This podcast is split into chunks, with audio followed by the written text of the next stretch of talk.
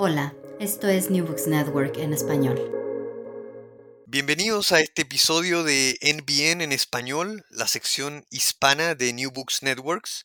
Esta entrevista cuenta con el apoyo del Semillero de Investigación en Literatura Latinoamericana, SILAT, de la Pontificia Universidad Javeriana.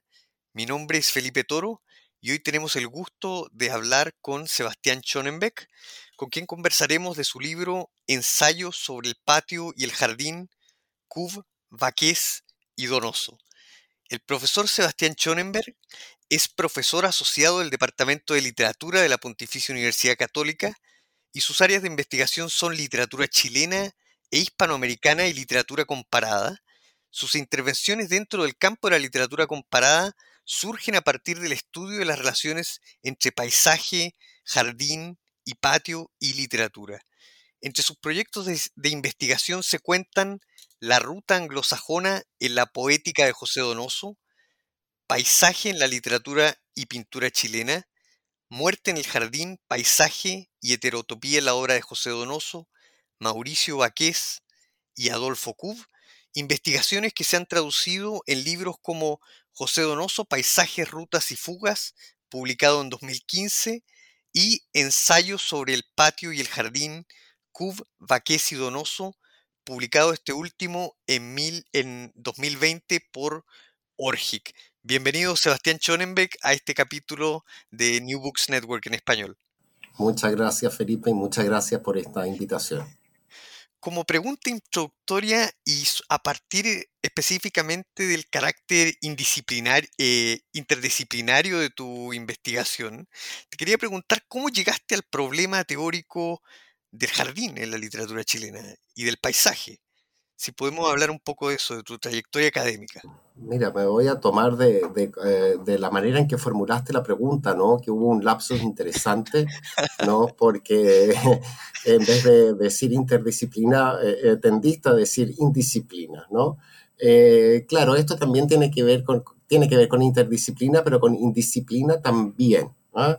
Y ahí me explico un poco. Eh, yo había trabajado literatura chilena, narrativa chilena, eh, en mi tesis doctoral y en mi investigación postdoctoral trabajé básicamente José Donoso, eh, trabajé el problema de la subjetividad en Donoso y, y estas rutas anglosajonas de la poética donosiana, ¿no? Básicamente vi encuentros de Donoso con maestros de la literatura anglosajona, especialmente con, con, con Henry James, ¿no? Y ahí eh, me, vi, me fui dando cuenta de la importancia, ¿no?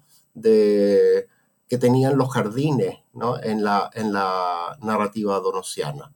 Y por otro lado, eh, claro, vengo de una familia eh, muy amante de la naturaleza, mm, muy jardinero. Hay también una mediación edípica porque mi madre no trabajó eh, sus últimos años laborales en la construcción de jardines y sobre todo en restauración de jardines que estaban ya muy deteriorados, muy abandonados, muy arruinados, ¿no?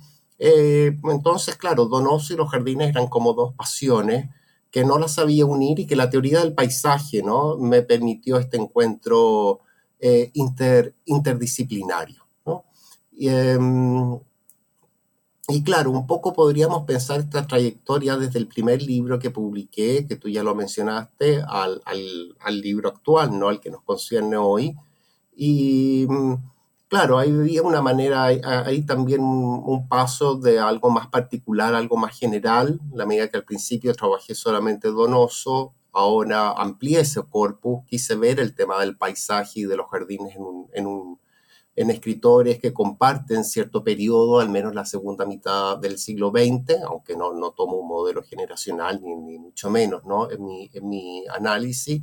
Y también quise ir de lo general a lo particular, porque en un comienzo, en el primer libro, trabajé paisaje en Donoso, pero luego quise especificar, ¿no? Eh, centrarme un poco más en los jardines, ¿no? con todas las implicancias y dificultades teóricas que tiene eso porque claro, no podríamos pensar el paisaje y el jardín como, como sinónimos, ¿no?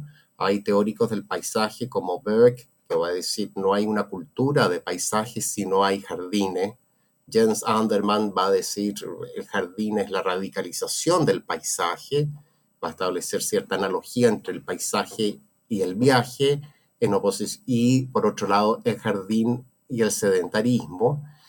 Y hay otras perspectivas teóricas que van a decir, oye, el, jardín sería la negación del, del, paisaje, ¿no? Porque de alguna manera la, la, mirada ya es completamente, es completamente distinta.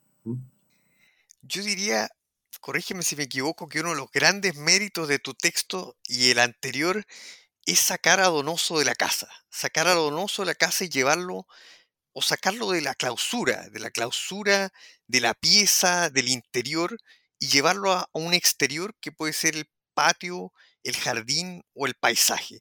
Y a partir de esto me gustaría preguntarte cuáles son los problemas que a ti te llamaron la atención de los estudios del paisaje y el jardín, el tinglado teórico desde donde el que te tuviste que entrar, por ejemplo, problemas que tú tratas en el libro como naturaleza y cultura, lo local y lo foráneo, el país y el paisaje. ¿Cómo, ¿Cuáles son los problemas teóricos que a ti más te llamaron la atención al entrarte a este mundo y hacer el cruce entre literatura y jardín?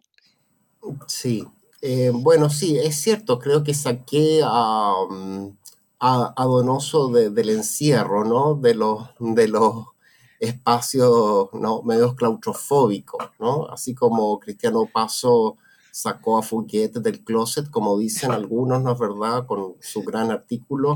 Eh, yo he intentado, ¿no?, con todas las, las, diferencias del caso y guardando las proporciones, tal vez de un modo más modesto, de sacar a Donoso del interior, eh, porque sus paisajes, sus jardines, me permitieron eh, trabajarlo de una manera más comparativa y más intermedial, ¿no? Vi, eh, por ejemplo, el enorme bagaje pictórico que está operando, ¿no? La gran cantidad de citas pictóricas y la cultura pictórica que hay en la escritura, en la escritura donosiana. Eso me permitió ver un Donoso mucho más cosmopolita también, ¿no? Eh, un, Donoso también más, más transatlántico, ¿no? Que está pensando, ¿no? En las, todas las mediaciones entre lo local y lo, y lo europeo, sobre todo. Y con respecto a estos em, binarismos, oposiciones o, dúos, ¿no? Claro, naturaleza, cultura, eh, es algo, son dos elementos sin los cuales el paisaje no podría entenderse, pues no puede haber paisaje si no hay naturaleza, pero al mismo tiempo el paisaje es una construcción, es una construcción cultural, ¿no? Eh, mm, gran parte de la teoría del paisaje coincide en eso, Y eh, también cultura, naturaleza, yo creo que es una oposición eh, que podría ser bastante análoga o que nos podría recordar la gran oposición del siglo XIX, muy importante para, para Hispanoamérica, para Chile, que es la oposición civilización y barbarie, ¿no? Creo que el problema del jardín y del paisaje en, la, en el corpus narrativo está remodulando de un modo muy diferente a Sarmiento, ¿no? Pero está volviendo, ¿no? A poner sobre el tapete la oposición civilización eh, barbarie.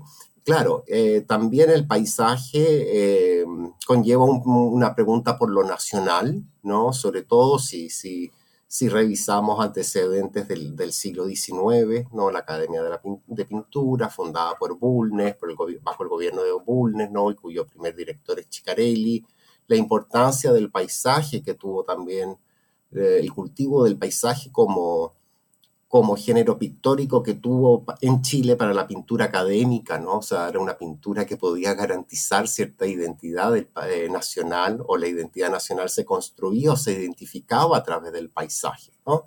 Eh, son de hecho dos palabras etimológicamente emparentadas, país y, paisaje, ¿no? Eh, claro, y mm, lo foráneo y lo local que me parece, vuelvo a ello, una oposición tremendamente interesante porque eh, se trabaja en estas descripciones de jardines y en esta mirada paisajística desplegada en la escritura de estos tres, eh, de estos tres autores, se trabaja mucho el, modelo europeo traído acá, ¿no? Con, con, una serie de degradaciones, de imitaciones, y que bueno, es algo que vemos tanto en, en, en, tanto, en tantos casos, ¿no? Ángel Rama ya decía que, las letras de la colonia tenían un modelo italiano, ¿no? y por lo tanto hay gestos italianizantes. Pensemos en la enorme importancia de la cultura francesa en el siglo XIX, eh, Borges, ¿no? Y la lectura de Beatriz Sallo, ¿no? Cómo tiene que ver también, está operando esa relación Europa-Sudamérica. Eh, em, Cortázar, ¿no? Y, y, desde luego, bueno, tú mismo también lo has visto, ¿no? En tu, en tu artículo que escribiste en, en coautoría con el profesor Pablo Quiominato del relato balneario de Kuf, ¿no? Donde trabaja, dice justamente Flaubert, Angre, Ariosto, ¿no? Eh, están traídos, ¿no? Eh, son, son localizados nada menos que en Cartagena, ¿no? Un balneario popular del litoral central de Chile. Y tú haces esta observación sobre, sobre la novela de, de Baquís, Frente a un hombre armado, donde notas que las especies del parque de un parque francés son chilenas, que esa sería una paradoja, corrígeme si me equivoco, que tú notas que las especies vegetales de ese parque pertenecen al otro lado del Atlántico. Sí, sí, eh, es curioso, la, crítica, la poca crítica que hay en torno a esa novela, ¿no? lo, lo advirtió casi, casi desde el principio, son parques muy deslocalizados, ¿no? ese parque de Perías, que es un parque desde luego francés con todas las convenciones propias, ¿no? Eh, del siglo XIX, eh, pero claro, está salpicado, está contaminado por quillayes, por, por, por canelos, etcétera, ¿no? Es esa, el paisaje sería de, de alguna manera la, esa, como dice el mismo Baqués, la, la experiencia claudicante de no estar en ninguna parte. ¿no?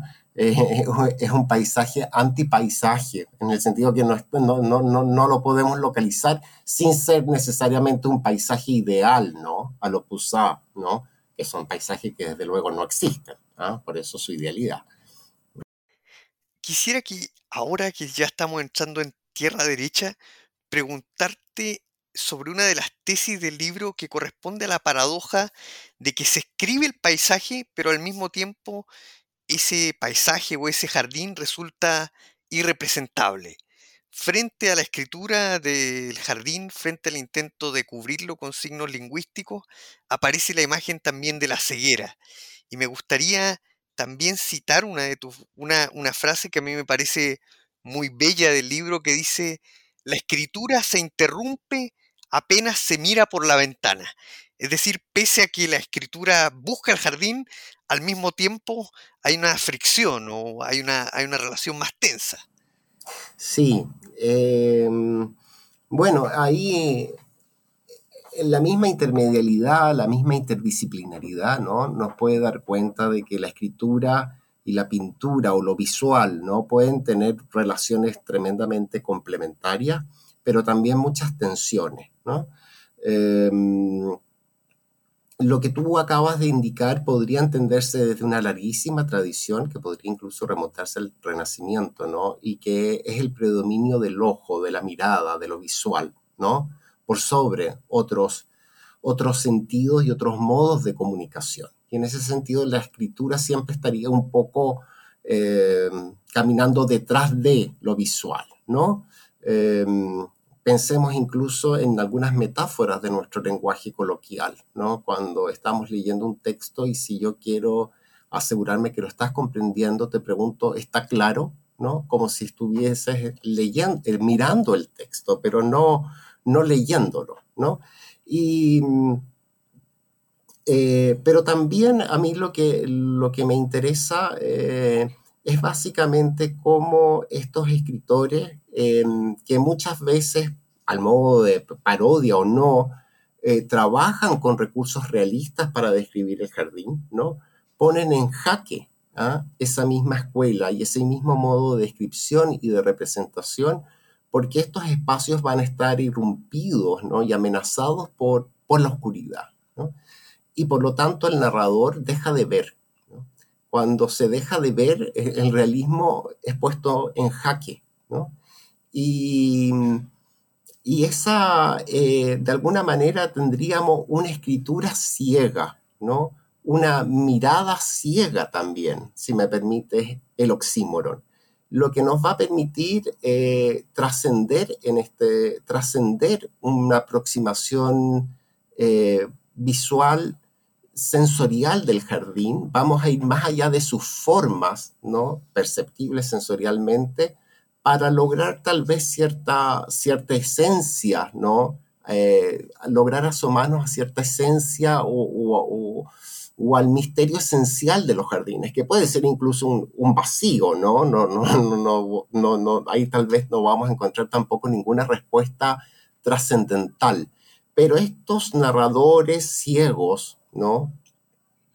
Eh, de alguna manera son especies de, de dipos, de, eh, de Homeros, de Tiresias, ¿no? Eh, que dan cuenta del, jardín.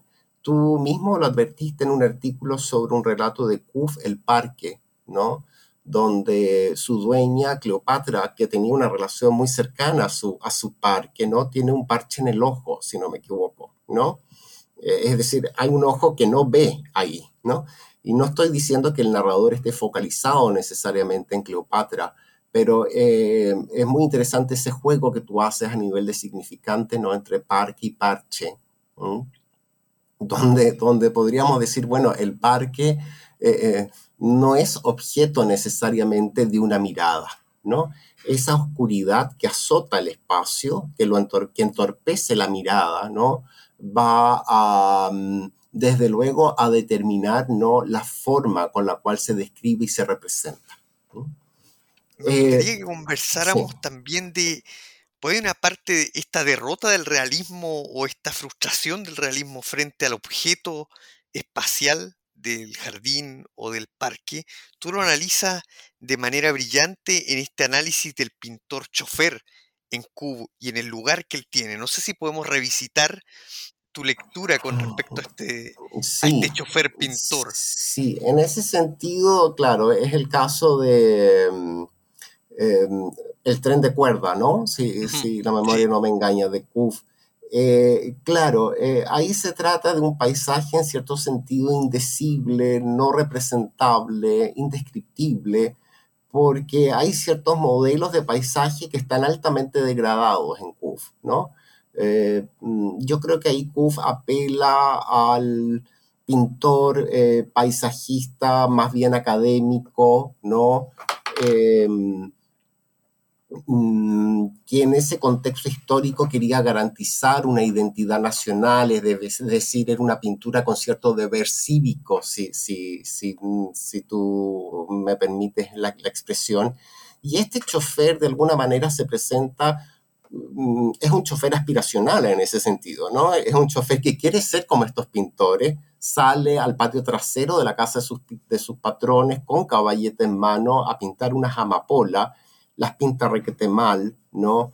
Y más encima este chofer termina siendo una especie de travesti, eh, de payaso, ¿no? Muy, muy penoso, patético en cierto sentido. Entonces todo ese relato de la pintura académica, del paisaje que fue tan importante en Chile, ¿no? Eh, no necesariamente por Chicarelli, sino más bien por, por, por los pintores rebeldes a la academia que fueron a Francia y se dieron cuenta que el paisaje era un género que estaba de moda, que se estaba cultivando, regresaron, ¿no? Y, cultivaron el paisaje como respuesta política, ¿no?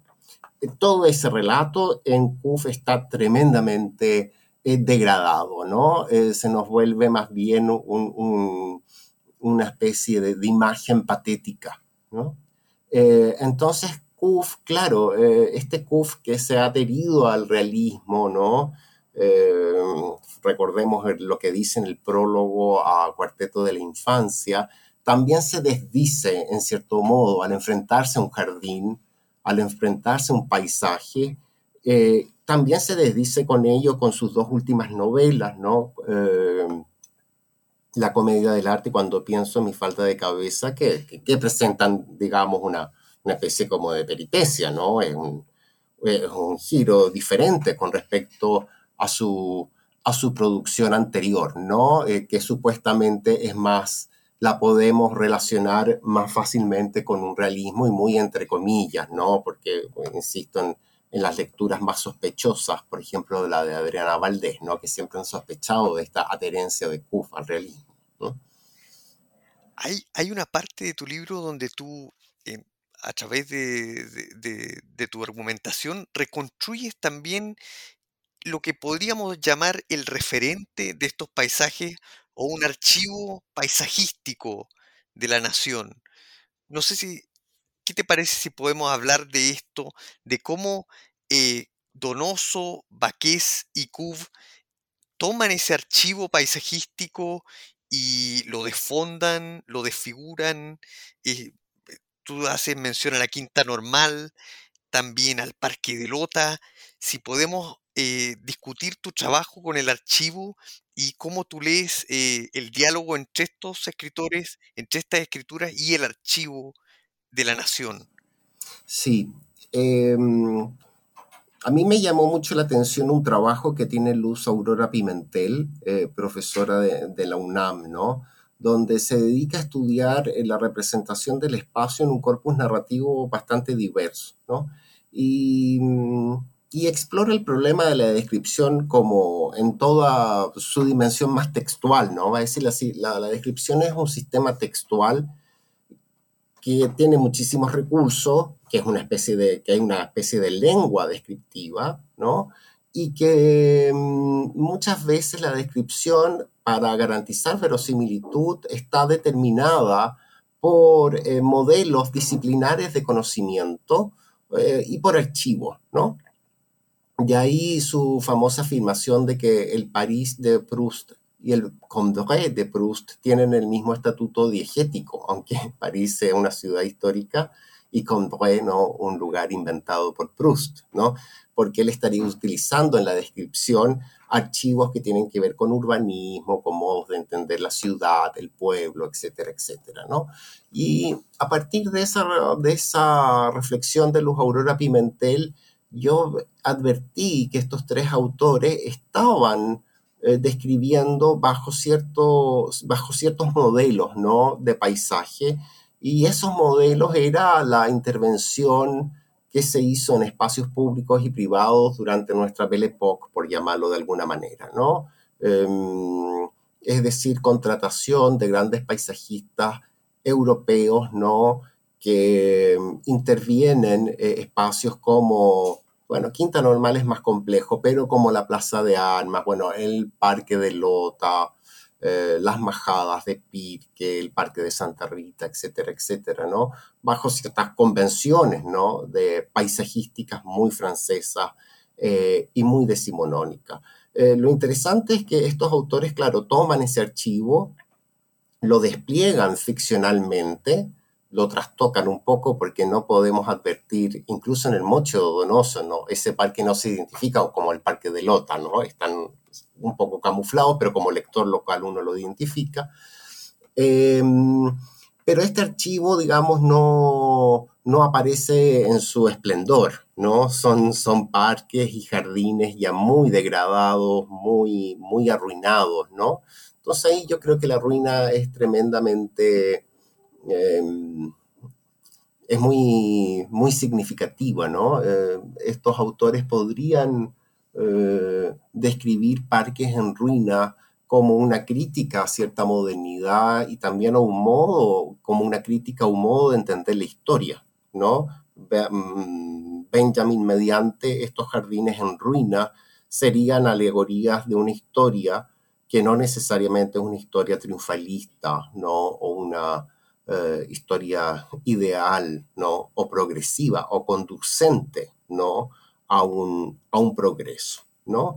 Eh, también son, son jardines, no es verdad que al estar eh, mm, en ruina, son visitados por sujetos que ya van a perder su unidad, entendida metafísicamente, ¿no? Son más bien especies de fantasmas, ¿no? De sujetos fragmentados los que habitan estos jardines ¿no? abandonados o, en ruinas. Y a propósito de tratarse de una alegoría y de una historia, te quería preguntar también por el lugar de la hacienda, el imaginario de la hacienda en estos jardines chilenos que tú, cuya ruta tú trazas. Y estoy pensando, quizá, no sé qué te parece la comparación, pero me da la impresión de que tu proyecto también está hermanado o uno lo podría relacionar también con el trabajo que ha hecho Alfredo Jocelyn Holt a partir de la descripción de Alonso de Ovalle del paisaje nacional y que tú estás eh, reconstruyendo una vida imaginaria de la hacienda en tanto jardín en el siglo XX chileno. No sé cómo, cómo ves tú la, pregunta por el problema de la hacienda. Sí, eh, yo creo que mm, ahí, creo que es interesante ver algunas particularidades, ¿no? En Baqués la hacienda está operando totalmente, ¿no? Eh, es una hacienda que se recuerda como lugar de la infancia, que tiene muchas pinceladas paradisíacas, por decirlo de algún modo, ¿no? Yo creo que ahí está, desde luego, eh, puede estar Ovalle, ¿no? Operando, ¿no? Eh, Ovalle nos dice que Chile en un minuto es un paraíso, ¿no? O se describe como un paraíso, ¿no? Y está esa, esa, esa resonancia, ¿no? Un paraíso que para Baqués ya es un paraíso perdido, pero que alguna vez lo fue. ¿ah? Esta hacienda eh, paradisiaca, pese ¿no? a todas las condiciones sociales ¿no? y a las jerarquías de clase ¿no? y a poderes eh, muchas veces retorcidos ¿no? Eh, que ponen en relación la muerte y el placer erótico. ¿no? Eso desde luego no hay que, no hay que dejar de verlo. En, en Donoso, por supuesto, también está la hacienda, si pensamos en el obsceno pájaro de la noche, ¿no? si pensamos en, la Marulanda, eh, esta, esta, propiedad ¿no? de, los Ventura, ¿no? En, Casa de Campo. Pero diría yo, son haciendas ya mucho más desencantadas, ¿no? que van a mostrar, eh, que van a mostrar digamos, toda su, eh, su crueldad, ¿no? toda su toda su ferocidad, ¿no? planteando fuertísimas distinciones eh, de clase, etcétera, etcétera. Y en CUF es muy interesante el asunto de la hacienda, ¿no? porque yo siempre he dicho, eh, hay muchos lectores ¿no? de CUF e incluso parte de la crítica que advierte ¿no? una representación de un mundo señorial, ¿no? por supuesto en decadencia, diluido, ¿no? fragmentado, arruinado. Yo creo que no es tan así. ¿ah? Em, eh, explora también espacios más de, pobreza urbana, por ejemplo, tú lo viste en el pasaje, ¿no? Em, eh, eh, en el espacio del pasaje, ¿no? me refiero en, la obra, en algunos relatos de CUF. y también CUF siempre trabaja Mm, ¿cómo explicarlo? Gente, sí, que pudo haber tenido gran posición, una gran posición social, una cultura cosmopolita, ¿no? un pasado glorioso en términos socioeconómicos, pero siempre gente un poco venida más, eh, a más. ¿ah? Em, le interesa ese personaje a Kuf, ¿no? Por ejemplo, en Balneario, la protagonista se llama Angélica el apellido. Bow. Bow, si ¿no? me equivoco. Eh, claro, el Bow como arco, ¿no? Eh, entonces, claro, muchos alumnos míos cuando, cuando enseño CUF en clase me dicen, ah, bueno, un, aristócrata venida menos que, ¿no? que es un, un, signo del pasado de esa Cartagena aristocrática y qué sé yo. Entonces yo digo, sí, pero, pero no tanto, ¿no? No era una Angélica Balmaceda Razo, era una Angélica Bow nomás. Entonces, siempre como personajes venidos a más. Y por lo tanto, la hacienda, estoy pensando en esa hacienda de Yayay, en el, en el tren de cuerda, que incluso se ve panorámicamente, ¿no? Desde la, desde la cuesta de la Chilca. Eh, no creo que responda a esa hacienda que trabaja Alfredo Jocelyn Holt, ¿no? Eh, ni tampoco a ese espacio geográfico chileno que Ovalle va a describir como un paraíso, ¿no? Donde caminamos casi entre las nubes. ¿ah? Hay una parte del libro que tú haces un, argumento de que el antecedente de, que, del antecedente de estos tres configuraciones del paisaje o del jardín sería o estaría localizada en María Luisa Bombal. y te quería preguntar por eso, sobre todo por tu lectura de La Última Niebla y que también en otros lugares también tú, tú has eh, realizado una interpretación a partir de María Luisa Bombal y los referentes de la ciudad jardín, Viña Mm, del Mar.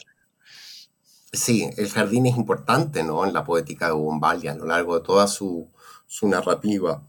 Eh, y son jardines ya, por ejemplo, en, en algunas de sus novelas, eh, son, son, son ya mm, jardines visitados, vistos fantasmalmente, ¿no? Visitados por, por personajes fantasmales, ¿no? Eh, por ejemplo, en La Última Niebla, ¿no? Son jardines y parques cuya visibilidad también va a estar altamente ent- entorpecida, ¿no? Eh, sus contornos, sus líneas comienzan a difuminarse y eso va a estar tremendamente presente sobre todo en Kuf, ¿no? Que cuando quiere describir un paisaje, algo pasa que no se puede ver tan bien, ¿no? Un poco al tema que estábamos tratando anteriormente. Pero yo encuentro que lo más importante de Bombal, y en ese sentido agradezco la lectura de Lucía Guerra, es que mmm, Bombal va a romper, ¿no? la, el vínculo o la asociación entre criollismo y paisaje. Comienza a ver el paisaje de otra manera, ¿no? Y va a superar el criollismo por una cuestión de género, desde luego, ¿no? Porque eh, eh, el espacio paisajístico para el criollista se vio como un paisaje, por supuesto, no exento de belleza, ¿no? Pero sobre todo en la escala de valores de, del criollismo, como un espacio donde el hombre también imponía su fuerza, ¿no? su, su, su dominio ¿no? ante una naturaleza amenazante, adversa, explotable, etc. ¿no? Eh, por lo tanto, esa vinculación entre lo femenino y la tierra y la naturaleza y el paisaje no es un cliché, no es un estereotipo, ¿no? Eh, eh, de la mujer, naturaleza, etcétera, etcétera, ¿no? Hay que entenderla, yo creo que desde un punto de vista de la historia y de la historia de la literatura. Y yo creo que eso es muy importante para los tres autores que estudié, porque los autores, estos autores pueden coquetear con el realismo, todo lo que tú quieras, pero no son criollistas, eso sí que yo lo tengo, eso sí que yo lo tengo claro, ¿no? Eh, y en ese sentido, claro, yo creo que, que a la bomba le debemos mucho, ¿no? En, en los modos en que podemos pensar las relaciones literatura-paisaje, al menos en un contexto local chileno. ¿Mm? Y paisaje, jardín y deseo también, y con esto quiero llevarte a tu lectura de, de Mauricio Baqués, eh, Frente a un hombre armado, del lugar que tiene el deseo y clase también, y clase social en el jardín, especialmente en el jardín de Baqués. Sí. Eh, a mí me ayudó mucho eh, la, el término salida que ocupa Deleuze y Guattari ¿no? para explicar su término de territorialización, desterritorialización. ¿no? Eh, y me ha servido mucho teóricamente para dar cuenta de este trabajo. ¿no? Podríamos decir que la escritura, en su proximidad con la pintura o con lo visual, con el paisaje, con el jardín, se ha desterritorializado, ¿no? Y por lo tanto ha dado con ciertas salidas. Y podríamos lo mismo decir de la pintura con respecto ¿no? a la literatura, si es que las relaciones intermediales son realmente horizontales. ¿no? Eh, y esta desterritorialización, escritura, de la escritura eh, con respecto a la pintura, esta escritura que simula ser pintura, ¿no? Yo estaba tremendamente obsesionado con eso y pegado, ¿no? Entonces me permitió ver que el paisaje en Paqués también se desterritorializaba eh, y muchas veces eh, figuraba como rostro, ¿no? Y como rostro del empleado eróticamente deseado, ¿no? Eh, Incluso Deleuze y Guattari van a decirlo en un minuto, ¿no? Eh, el rostro es un paisaje desterritorializado, ¿no?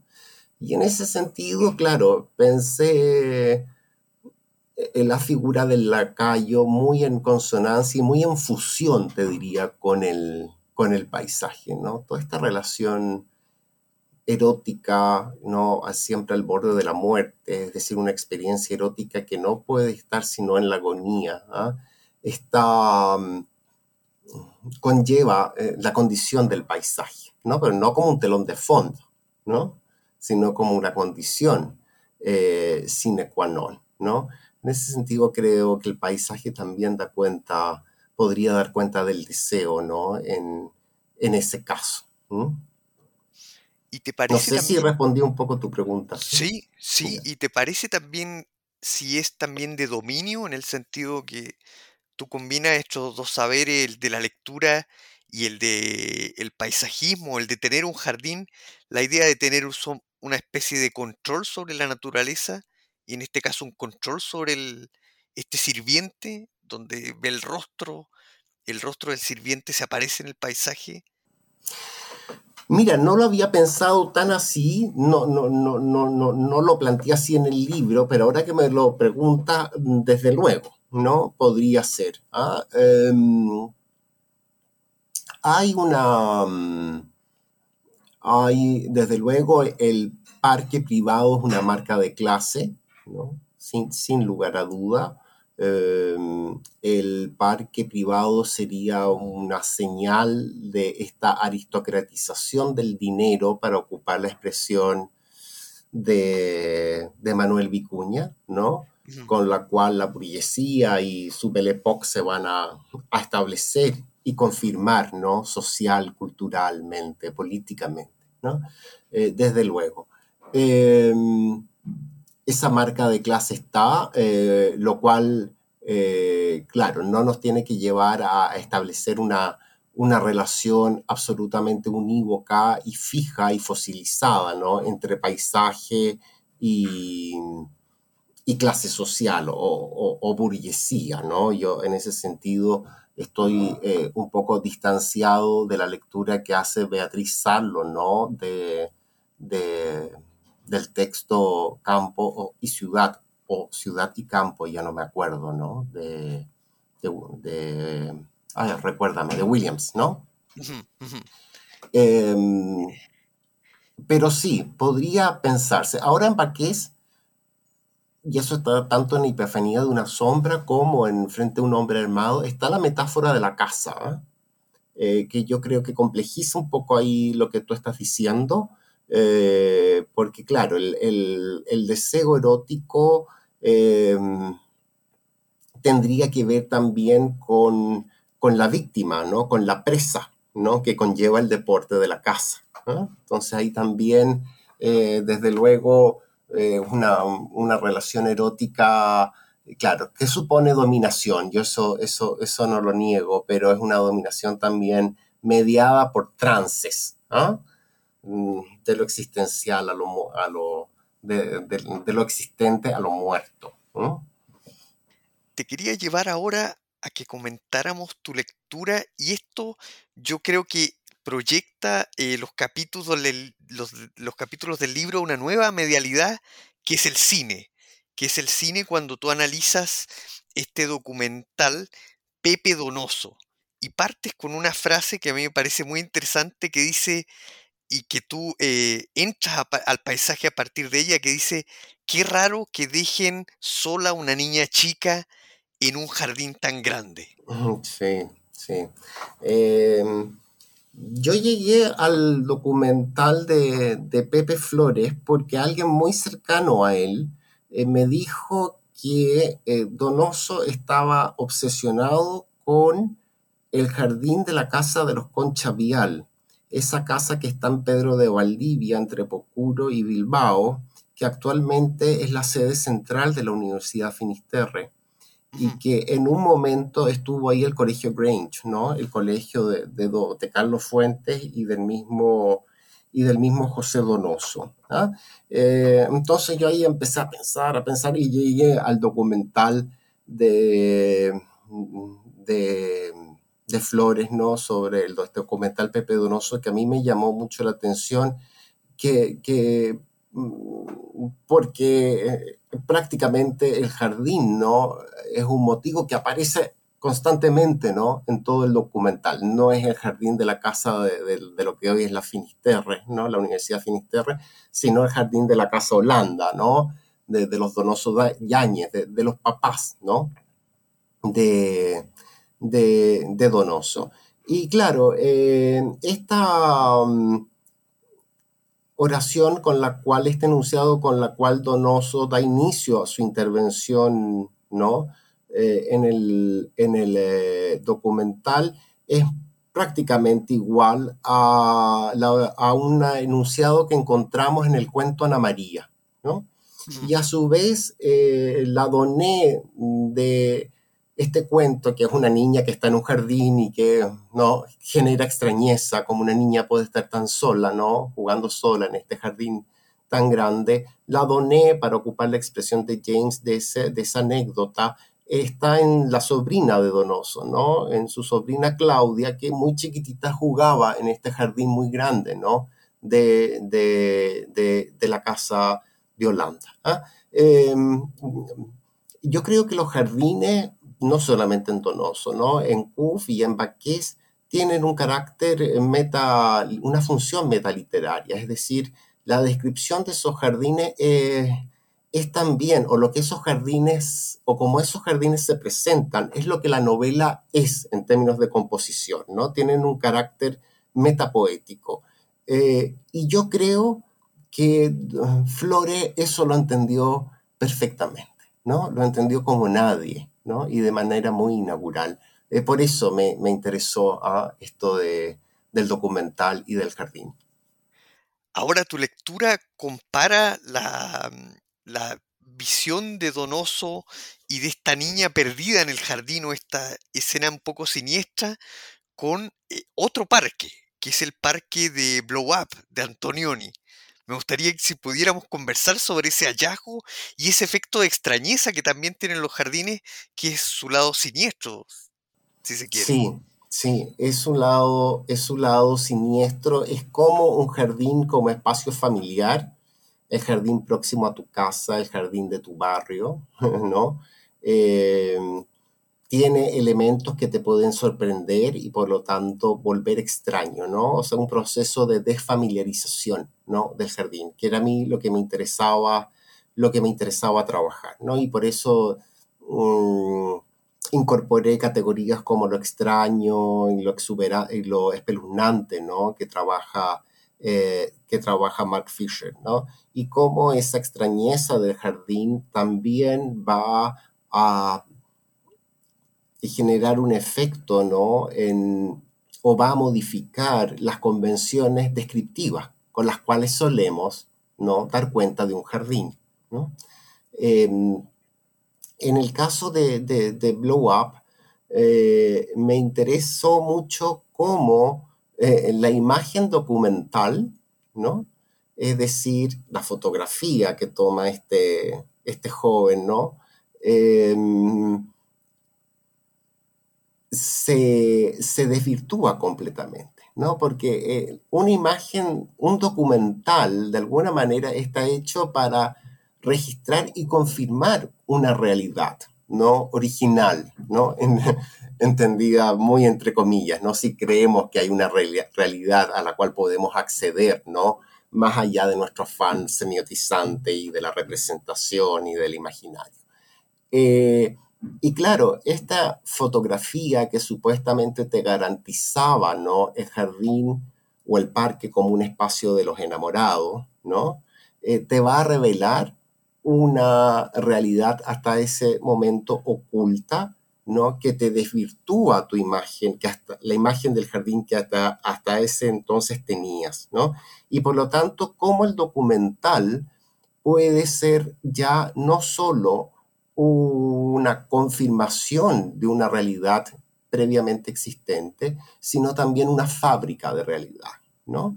Ahí estoy ocupando los términos de Mijael Jacob, ¿no? que él trabaja muy bien eh, la representación del jardín en la película de, Antonioni. ¿ah? No sé si me, si me, me, expliqué bien, ¿no? pero esta fotografía que tiene una función documentalista, ¿no?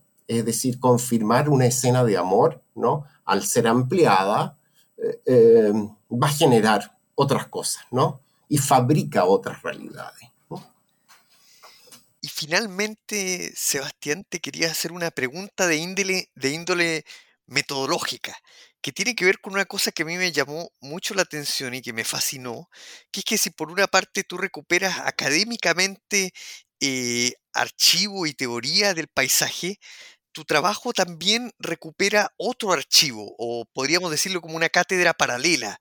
Por ejemplo, los testimonios sobre Juan Grimm, que tú recoges sobre Cuv, que dice eh, que Cuv le dijo que hay que pintar la transparencia diáfana del aire en el momento de hacer un paisaje. También recoges, recoges voces como sobre Eduardo Vilches, que dice que la cordillera se vuelve ingrávida a cierta hora de la tarde. Y finalmente también tu propia mirada, que como ensayista aparece dentro del, combinando el género académico, aparece cuando dice, bueno, de este jardín solo queda, hasta donde yo sé, eh, lo único que queda es un magnolio. Y donde finalmente aparece, aparece tu voz contrapunteando también los saberes de la academia. Y en ese sentido te quiero preguntar por tu posicionamiento eh, dentro del ensayo. Sí, lo que pasa es que el, eh, el, origen de este libro es un proyecto de investigación financiado por Fondesit, ¿no? un Fondesit regular, y dado el contexto, tú, bueno, tienes que respetar ciertas convenciones, ¿no? Metodológicas, escriturales, académicas, desde luego.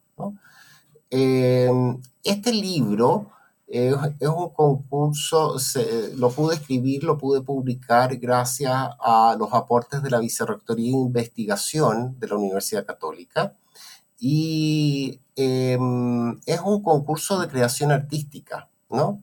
Donde eh, tiene lugar el ensayo. Yo lo presenté este proyecto como una divulgación de mi fonte, ya realizado y ya cerrado, ¿no?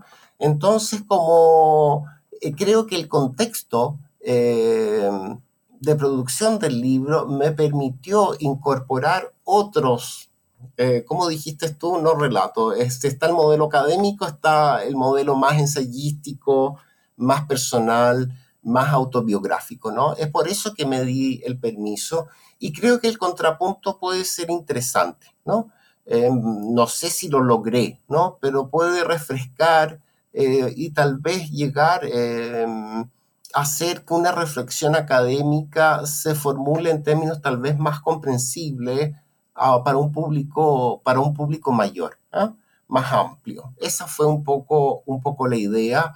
Eh, y también pensando que, que, la reflexión académica tiene todas sus fortalezas, pero también tendrá sus desventajas y sus debilidades como todo en la vida, ¿no? Eh, entonces este contrapunto me, me, me, fue desafiante, estaba dentro de, mm, de los objetivos del proyecto que yo me gané con la vicerrectoría, ¿no? que era divulgación ¿no? de un proyecto académico. Y ahí incorporé estos testimonios eh, en el caso de Juan Grimm, tuve algunas conversaciones con él previas a una entrevista que realicé en el contexto del Festival Puerto de Ideas, ¿no? En Valparaíso, el año 18. Em, ahí él me planteó una especie de poética de la creación del jardín. Uno de esos rasgos de esa poética creativa de jardines tenía que ver con el misterio que está tan, está tan presente, ¿no es verdad?, en, los paisajes y jardines de los autores que mencioné. Eh, y ahí él me reprodujo ¿no? una conversación que él tuvo con Kuf, ¿no? donde Kuf le decía es muy importante eh, pintar, ¿no es verdad?, el aire diáfano y que esa, ese consejo de Kuf o ese mandato, él le trata, ¿no es verdad?, de alcanzarlo en, su, en sus composiciones como paisajista y, que nunca lo logra, ¿no es verdad? Porque cómo vas a pintar, ¿no? El, cómo vas a pintar el aire. Me llamó, me llamó, mucho, la, me llamó mucho la atención y eh, yo no soy creador, ¿no? No soy escritor de, creativo, ¿no? De ficción, ni tampoco soy, hago películas, ¿no? Pero si fuese director o si fuese novelista, ¿no? Trataría de, inventar algo, ¿no? Sobre esa conversación que sostuvo Kuf y, y, y el paisajista Juan Green, ¿no? Creo que da para una, mm. da para una novela o para un cuento. Lo mismo me pasó con Vilches, a quien no conozco, ¿no? Personalmente, pero siempre me ha llamado mucho la atención desde niño, ¿no? Que había un grabado en blanco y negro en, en la casa de mis padres. Y esta, mm, estos jardines, ¿no? Que son grabados en blanco y negro, creo que pueden ser una especie de, abstracción, ¿no? De un jardín determinado cromáticamente, una abstracción que en parte da cuenta de la imagen que se lograría a través de esta mirada ciega o de esta escritura ciega de la cual te hablé, ¿no? En un, en un comienzo, ¿no? Estos, estos narradores que sufren miradas entorpecidas a la hora de enfrentarse a un jardín y que por lo tanto ponen en jaque un sistema descriptivo familiarizado con el, con el realismo, ¿no? Y el tercer caso, lo, lo, del magnolio, efectivamente, yo camino mucho por la calle Holanda y está ese magnolio, es lo único que queda. Lo supe como dato, yo soy muy amigo de un sobrino de Donoso, de Martín Donoso, hermano de Claudia, y ahí me, me contó ¿no? que ese magnolio pertenecía a la casa de sus abuelos. el problema de Martín que se acuerda mucho más del gallinero y de la huerta que del jardín, ¿no? Pese a que él vivió en esa casa porque eh, mientras sus padres estaban de viaje eh, por una estadía muy larga en Europa, él vivió con sus abuelos, ¿no? Con su abuela sobre todo, tuvo una relación muy cercana. Y entonces, claro, recuerda más el gallinero, ¿no? Que, ese, jardín y fue testigo de esa casa hasta bastante avanzada edad, así que medio olvidadizo con los jardines, ¿no? Pero yo a él le debo también esa, eh, eh, esa advertencia de los fragmentos que quedan de ese jardín ya desaparecido, porque la casa se vendió, se demolió y construyeron un, un edificio, ¿no? Es por eso que, que, ese capítulo del libro que habla sobre el jardín de la Casa Holanda, gracias al documental de Flores, lo titulé Un jardín que ya no existe.